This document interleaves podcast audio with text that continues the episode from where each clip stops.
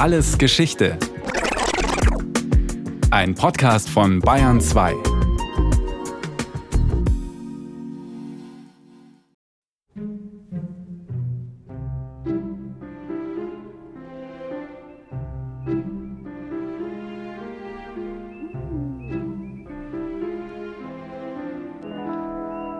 Ein wolkenverhangener Abend in Washington, D.C.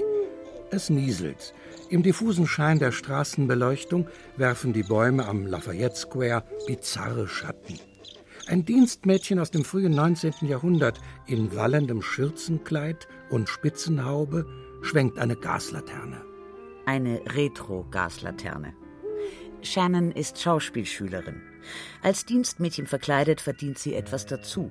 Sie nimmt Touristen mit auf die Ghost Tour. Eine Gruselreise rund um das Weiße Haus. Zu beinahe jedem der Backsteingebäude aus der Gründerzeit kennt Shannon eine Geistergeschichte. Erdolcht, erdrosselt, erschossen um 1800 und heute noch, wabernd wandelnd durch obere Stockwerke oder kettenrasselnd in finsteren Kellern. Schauspielschülerin Shannon winkt ihre Touristengruppe näher heran an den Zaun des Weißen Hauses. Jetzt kommt ihre Lieblingslegende, Abigail Adams, Amerikas zweite First Lady. Abigail had five children. Abigail Adams hatte fünf Kinder. Entsprechend bestand der Sinn ihres Lebens darin, Wäsche zu waschen. Aber da hier die Luftfeuchtigkeit sehr hoch ist, verbrachte sie jede Menge Zeit damit, herauszufinden, in welchem Raum des Weißen Hauses die Wäsche am besten trocknen würde. Nachdem sie alle durchprobiert hatte, erklärte sie das östliche Zimmer als das einzig dafür brauchbare. Es war damals ganz üblich, Abigail Adams an einem Waschtag zu sehen, wie sie mit ihrem Wäschekorb in Richtung östliches Zimmer ging. Und so konnten auch im Laufe der folgenden Jahrhunderte immer wieder Leute beobachten, wie sie da langläuft. Bevor ihr Geist erscheint, duftet es nach frischer Seife oder riecht es nach nasser Wäsche. Mir tut sie irgendwie leid. Ich fände es furchtbar, die Ewigkeit nach dem Tod mit einer Haushaltstätigkeit zu verbringen, die ich nicht ausstehen kann. Das ist nun wirklich gruselig. Aber Realität. Auch für First Ladies. Zumindest im November 1800, als Abigail Adams mit ihrem Präsidentengatten John Adams ins Weiße Haus einzieht. Das befindet sich damals noch weitgehend im Rohbau. Die Wände sind feucht, an allen Ecken und Enden zieht es. Eine Baustelle, wie zu der Zeit die ganze Federal City. Später wird sie Washington heißen. Noch entsteht die Politmetropole erst. Sumpfgebiete müssen trockengelegt werden, Straßen befestigt. Das dreckigste Loch, das ich je gesehen habe. Trotzdem verlässt Abigail Adams Philadelphia, das bisherige politische Zentrum, wo die Familie angemessen gewohnt hat. Nie im Leben brauchte ich deinen Beistand mehr als jetzt. Hier.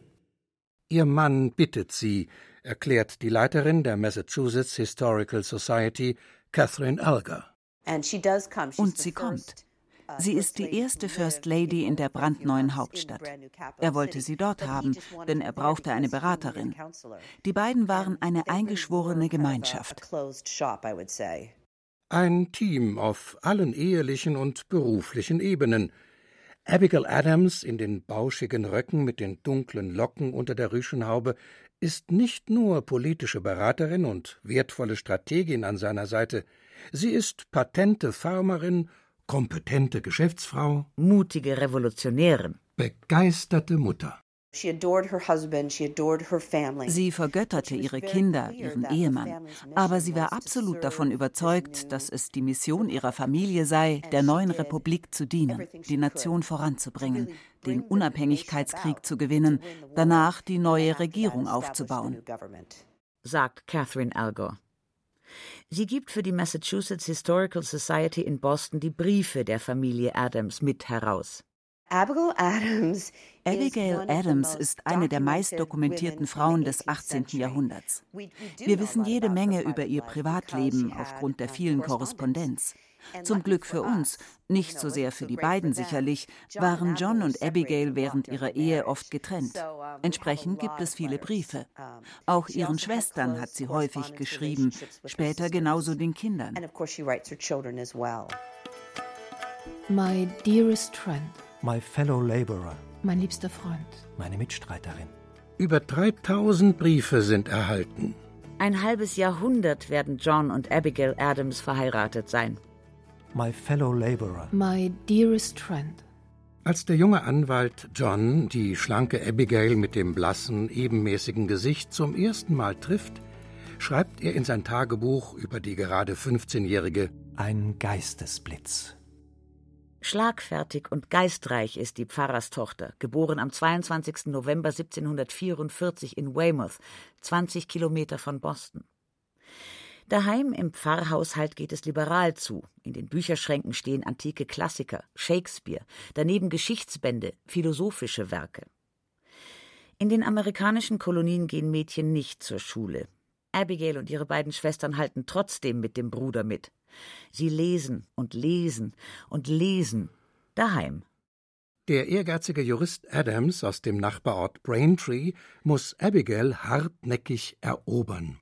John Adams ist neun Jahre älter, eher klein, pummelig. Sein rundliches Gesicht läuft bei jeder Gelegenheit über und über rot an. Es gibt auch so viel, worüber man sich aufregen muss, vor allem über Gesetze, über Politik überhaupt. Was bei Abigail nicht verfängt. Noch nicht. Also verlegt sich John aufs Schenken. Bei seinen Besuchen im Pfarrhaus bringt er Bücher mit. Viele. Drei Jahre lang. Bis sie im Oktober 1764 Ja sagt. In der Kirche ihres Vaters. Schon im nächsten Sommer kommt die erste Tochter Nabby zur Welt. Zwei Jahre später Sohn John Quincy. Die Adams wohnen auf einer kleinen Farm nahe Braintree, verquicken Anwalts- und Landleben. Was bedeutet, er ist oft unterwegs. Sie wuppt die Farm alleine. Man schreibt sich dauernd. Manchmal nicht. Als das dritte Kind stirbt, Susanna, gerade eins geworden, schreibt man nicht. Keiner von beiden. Man macht weiter. Kein Jahr später ist ein Sohn auf der Welt. Die Adams unterhalten einen Zweitwohnsitz in Boston, im politischen Herz der Kolonie Massachusetts. Der aufstrebende Anwalt tritt glühend für die Unabhängigkeit von der britischen Kolonialherrschaft ein. Abigail imponiert das. John avanciert zu einem der führenden Politiker der Stadt, die bald als Speerspitze des Widerstands gilt. Als nach der sogenannten Boston Tea Party der Hafen geschlossen wird und britische Kriegsschiffe den Seeweg blockieren, schreibt John an seine Frau, die sicherheitshalber mit den Kindern auf der Farm in Braintree bleibt.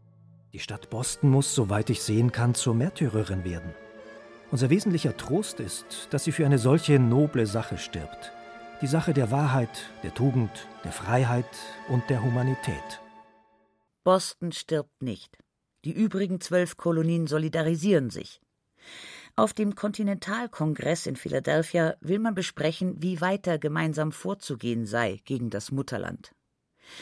Einer der Delegierten für Philadelphia, John Adams. Er fährt. Abigail nicht. Es ist die erste von vielen längeren Trennungen. Abigail übernimmt allein das Kommando auf der Farm. Das hatte sie schon öfters. Kurzzeitig und nicht unter derartigen Bedingungen. Zehn Meilen entfernt donnern die Kanonen. Der Blick vom Hügel vor dem Haus zeigt den Bostoner Hafen in Flammen. Abigail nimmt Flüchtlinge auf, die aus der Stadt kommen, und versorgt Soldaten, die aus den Kolonien zur Verstärkung dahin wollen. Als John erneut zum Delegierten gewählt wird, um beim zweiten Kongress in Philadelphia mitzuarbeiten an einer Unabhängigkeitserklärung, drängt sie ihn zu fahren. Die Farm hält sie mit kleinen Zusatzgeschäften über Wasser. Sie verkauft Seife, selbstgemachte Tinte aus Asche und Waldbeeren. Und sie schreibt. Unter anderem den bekanntesten und bis heute am meisten zitierten Brief an ihren Mann. Ich sehne mich danach zu erfahren, dass ihr die Unabhängigkeit erklärt habt.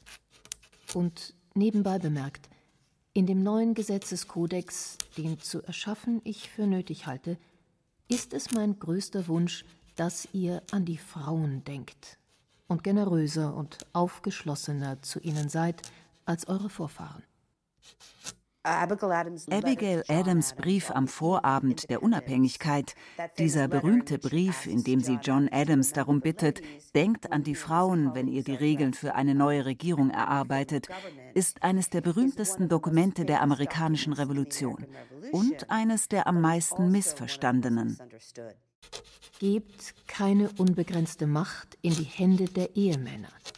Denkt daran, alle Männer sind Tyrannen, wenn man sie lässt. Jeder kennt diesen Brief. Und etliche denken, Abigail Adams bittet darin um Gleichberechtigung, vielleicht auch um das Wahlrecht. Aber, und deshalb halte ich sie für die Geschichte der Frauen für so wichtig, es geht ihr um etwas viel, viel Grundlegenderes. Es geht um den Status als Rechtsperson. Keine verfassungsrechtliche Identität zu haben, bedeutete natürlich für die Frauen damals kein Wahlrecht. Aber Frauen konnten genauso wenig Verträge abschließen. Sie konnten niemanden anzeigen. Sie durften kein Eigentum haben. Ja, nicht mal ihr Körper gehörte ihnen. Abigail Adams ist nicht die einzige, die sich gegen diese Verhältnisse auflehnt. Auf allen Seiten des politischen Spektrums werden Stimmen laut, die Kritik üben, weibliche Stimmen. Aus der britischen Gesetzgebung übernommen hat zunächst der Vater das Sagen über seine Töchter, später der Ehemann. Wer nie etwas zu sagen hat über sich oder ihre Kinder, sind die Frauen.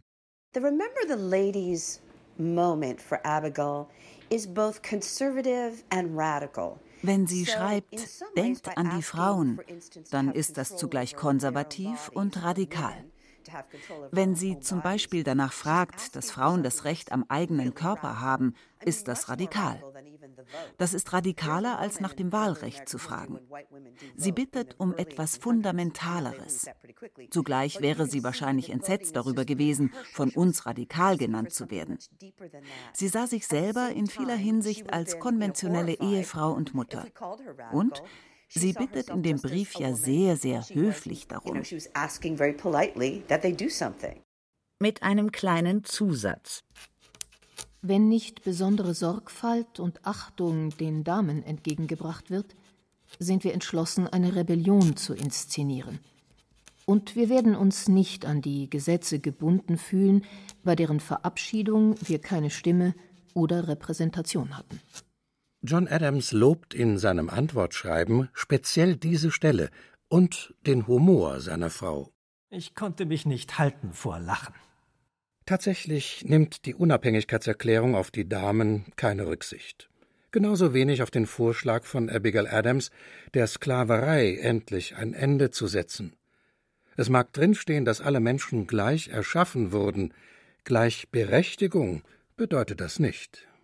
Sie ist enttäuscht, aber nicht geschlagen. Im Gegenteil. In den kommenden Jahren wird ihr Einfluss auf die US-amerikanische Politik enorm zunehmen verknüpft mit der steilen Karriere ihres Mannes. Die nächste lange Trennung von der Familie steht an, als John Adams vom Kongress zum Diplomaten ernannt wird. Zusammen mit dem angesehenen Benjamin Franklin und anderen Gesandten soll er eine Allianz mit Englands traditionellem Rivalen Frankreich zustande bringen. Abigail und die kleineren Kinder bleiben in Boston zurück. Mit vollem Herzen und weinendem Auge. John Adams und der älteste Sohn, John Quincy, schiffen sich nach Frankreich ein. John Quincy knows French very well, and so her son, who's I think about 11 or so at this time. John Quincy spricht ausgezeichnet Französisch. Er ist gerade erst 10, 11 Jahre alt, soll aber auf der Reise für den Vater übersetzen. Und die Mutter schickt ihn mit auf eine Fahrt, die zu der Zeit wirklich alles andere als ungefährlich ist. Und sie ermahnt den Sohn per Brief, sich ordentlich zu betragen. Auf eine Art und Weise, da muss man sagen, die Frau war tough.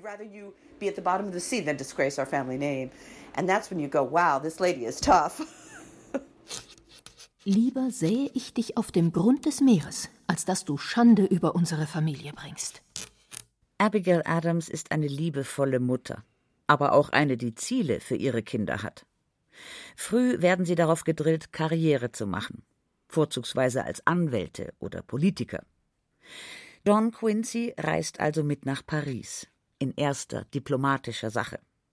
Später wird er der sechste Präsident der USA werden. 1779 kehren John Adams und Sohn von erfolgreicher Mission zurück. Die Wiedersehensfreude ist groß, jedoch kurz. John Adams wird erneut auf Reisen geschickt, als Chefunterhändler zu den Friedensverhandlungen mit Großbritannien. Diesmal fahren die beiden ältesten Söhne mit. Abigail informiert John konstant über die politischen Geschehnisse in den Vereinigten Staaten. Sie hält engen Kontakt zu mehreren Kongressmitgliedern, lotet Chancen aus für ihren Mann nach dessen Rückkehr. Die verzögert sich. Die Friedensverhandlungen laufen schleppend. Für John Adams wird es die Bewährungsprobe als Diplomat. Zusammen mit einem Kollegen handelt er schließlich ein Abkommen aus, das 1783 den Unabhängigkeitskrieg beendet. Die junge Nation erhält ihre Souveränität. Abigail hält nichts mehr. Gemeinsam mit der ältesten Tochter schifft sie sich nach Großbritannien ein. Fünf Wochen schlingernde Fahrt, Seekrankheit, auf engstem Raum mit unbekannten Gentlemen. Nach fast fünf Jahren Trennung ist das Paar wieder vereint. Und steigt sofort gemeinsam ein in den europäischen Politbetrieb. Als Frau des US-Botschafters lernt Abigail Adams Europa kennen. Andere Länder, andere Sitten. Ich hoffe, dass ich bei den französischen Ladies noch auf Manieren stoße, die zu meiner Vorstellung von Würde passen. Oder ich werde zur Einsiedlerin. Im Frühjahr 1788 kehren die Adams zurück in die USA. Nach vier langen, erfahrungsreichen, nicht immer diplomatisch erfolgreichen Jahren. Boston feiert sein berühmtes Paar mit Salutschüssen, Glockengeläut und einer Willkommensparade – John Adams ist populär. Folglich will niemand an seine Ruhestandspläne glauben. Die er also bald aufgibt. General George Washington, der Held des Unabhängigkeitskampfes, soll erster Präsident werden. Für den Vizeposten hätte Abigail Adams einen Mann im Auge, ihren. Der rührt zwar keinen Finger für einen Wahlkampf wie seine Kontrahenten, die groß angelegte Kampagnen inszenieren, wird aber trotzdem zum Vizepräsidenten gewählt. Ärgerlicherweise mit bloß 34 der möglichen 69 Wahlmännerstimmen. Eine Intrige des künftigen Finanzministers Alexander Hamilton, vermutet Abigail. Das Politgeschäft ist ein Sumpf, in dem sie fortan den Kopf strategisch oben behalten will. Für John. Mein Ehrgeiz wird nie weitergehen, als im Herzen meines Mannes zu regieren. Dort ist mein Thron und von ihm allerdings erwarte ich, dass er absolut ist. Was auch bald absolut ist, ist die Langeweile, die der Posten der Nummer zwei im Staate mit sich bringt.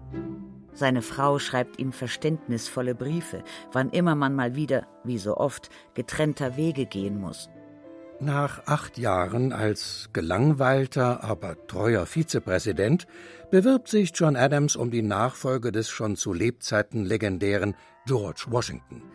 Dessen Frau Martha hat mit ihrer warmherzigen und zurückhaltenden Art die Rolle einer First Lady definiert.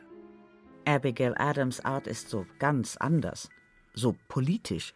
Und politisch, beredt und lautstark wirbt sie für ihren Mann – die beiden gelten als bedeutendste Vertreter der Föderalisten, einer der zwei großen frühen Parteien. Größter Wettbewerber ist Thomas Jefferson, der Sprecher der Demokratisch-Republikanischen Partei.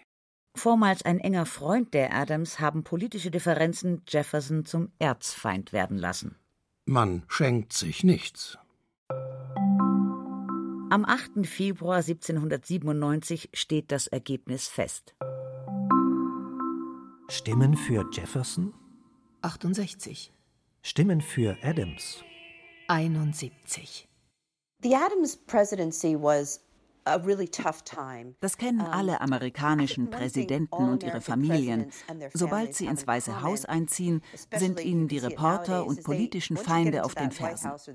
Bei John Adams aber war das wirklich ja eine richtig harte Nummer sagt die Leiterin der Massachusetts Historical Society, Catherine Elger. Der Wahlausgang ist besonders knapp. Adams muss gemäß Statuten den Zweitplatzierten zum Vize machen. Das ist ausgerechnet sein Rivale Thomas Jefferson. Auch will Adams nicht in den Ruf geraten, Vetternwirtschaft bei der Postenvergabe zu betreiben. Er übernimmt das Kabinett von George Washington. Der schlimmste dabei war sicher Thomas Jefferson. John hatte niemanden auf seiner Seite als Berater, außer Abigail. Und die drängt mit in den politischen Vordergrund. John Adams ist stolz auf seine Frau. Sie absolviert Veranstaltungstermine ohne den Präsidenten. Truppenparaden nimmt die neue First Lady schon mal alleine ab. Die beiden, das war eine politische Partnerschaft ganz eigener Art. Abigail und John Adams sind ein präsidiales Powerpaar. Die einen lieben sie, andere kritisieren gnadenlos. Nicht immer ist Mrs. President als Kompliment gemeint. Einschüchtern lässt sich eine Abigail Adams nicht. Von innenpolitischen Gegnern nicht, einem drohenden Krieg mit Frankreich nicht. Die Familie managt sie nebenbei. Sie wird Oma, hilft dem hochverschuldeten Schwiegersohn auf die Beine, pflegt kranke Verwandte und ist tapfer für alle übrigen, als auch die ältere Tochter und ein Sohn sterben. Vor dem Hintergrund erscheinen ihr die Beschwerden der gehobenen Gesellschaft von Philadelphia sicher kleinlich. Frau Präsident sei zu geizig für große Feste. Stimmt. Frau Präsident dreht jeden Cent zweimal um und verwendet jede Sekunde ihrer Zeit lieber auf Politik, denn auf Ballsaalgetümmel und Diner. Selbst den 4. Juli als Nationalfeiertag würde sie am liebsten aussetzen. Zu teuer. In erster Linie aus Kostengründen zögert Abigail dann auch den Umzug in die neue Hauptstadt Washington hinaus. Sie ahnt, dass ihr Mann mit seinen mittlerweile von vielen als zu konservativ eingestuften Ansichten kaum Chancen auf eine Wiederwahl haben wird. Aus Zuneigung zu ihm kommt sie doch für ein paar verbleibende Wochen in ein zugiges und noch unfertiges Weißes Haus. Ihr Mann unterliegt. Just Thomas Jefferson. Die Adams setzen sich zur Ruhe, daheim auf der Farm in Braintree. Ab diesem Zeitpunkt sind keine Briefe der beiden mehr überliefert. Warum auch? Am 28. Oktober 1818 stirbt Abigail Adams, ihr Mann acht Jahre später. Abigail Adams hat nie erfahren, dass sie nicht nur Frau eines US-Präsidenten war, sondern auch Mutter eines weiteren. Sie wäre stolz gewesen. Das war alles Geschichte, History von Radio Wissen aus der Staffel Frauenarbeit. Diesmal mit der Folge Abigail Adams, erste First Lady im Weißen Haus von Susi Weichselbaumer, die auch Regie geführt hat. Gesprochen haben Christiane Rosbach, Rainer Buck, Julia Fischer, Clemens Nicol und Rahel Comtes. In der Technik war Christiane Gerhäuser-Kamp. Redaktion Thomas Morawetz. Von uns gibt's natürlich noch viel mehr. Wenn Sie nichts mehr verpassen wollen, abonnieren Sie den Podcast Alles Geschichte History von Radio Wissen unter bayern2.de slash allesgeschichte und überall, wo es Podcasts gibt.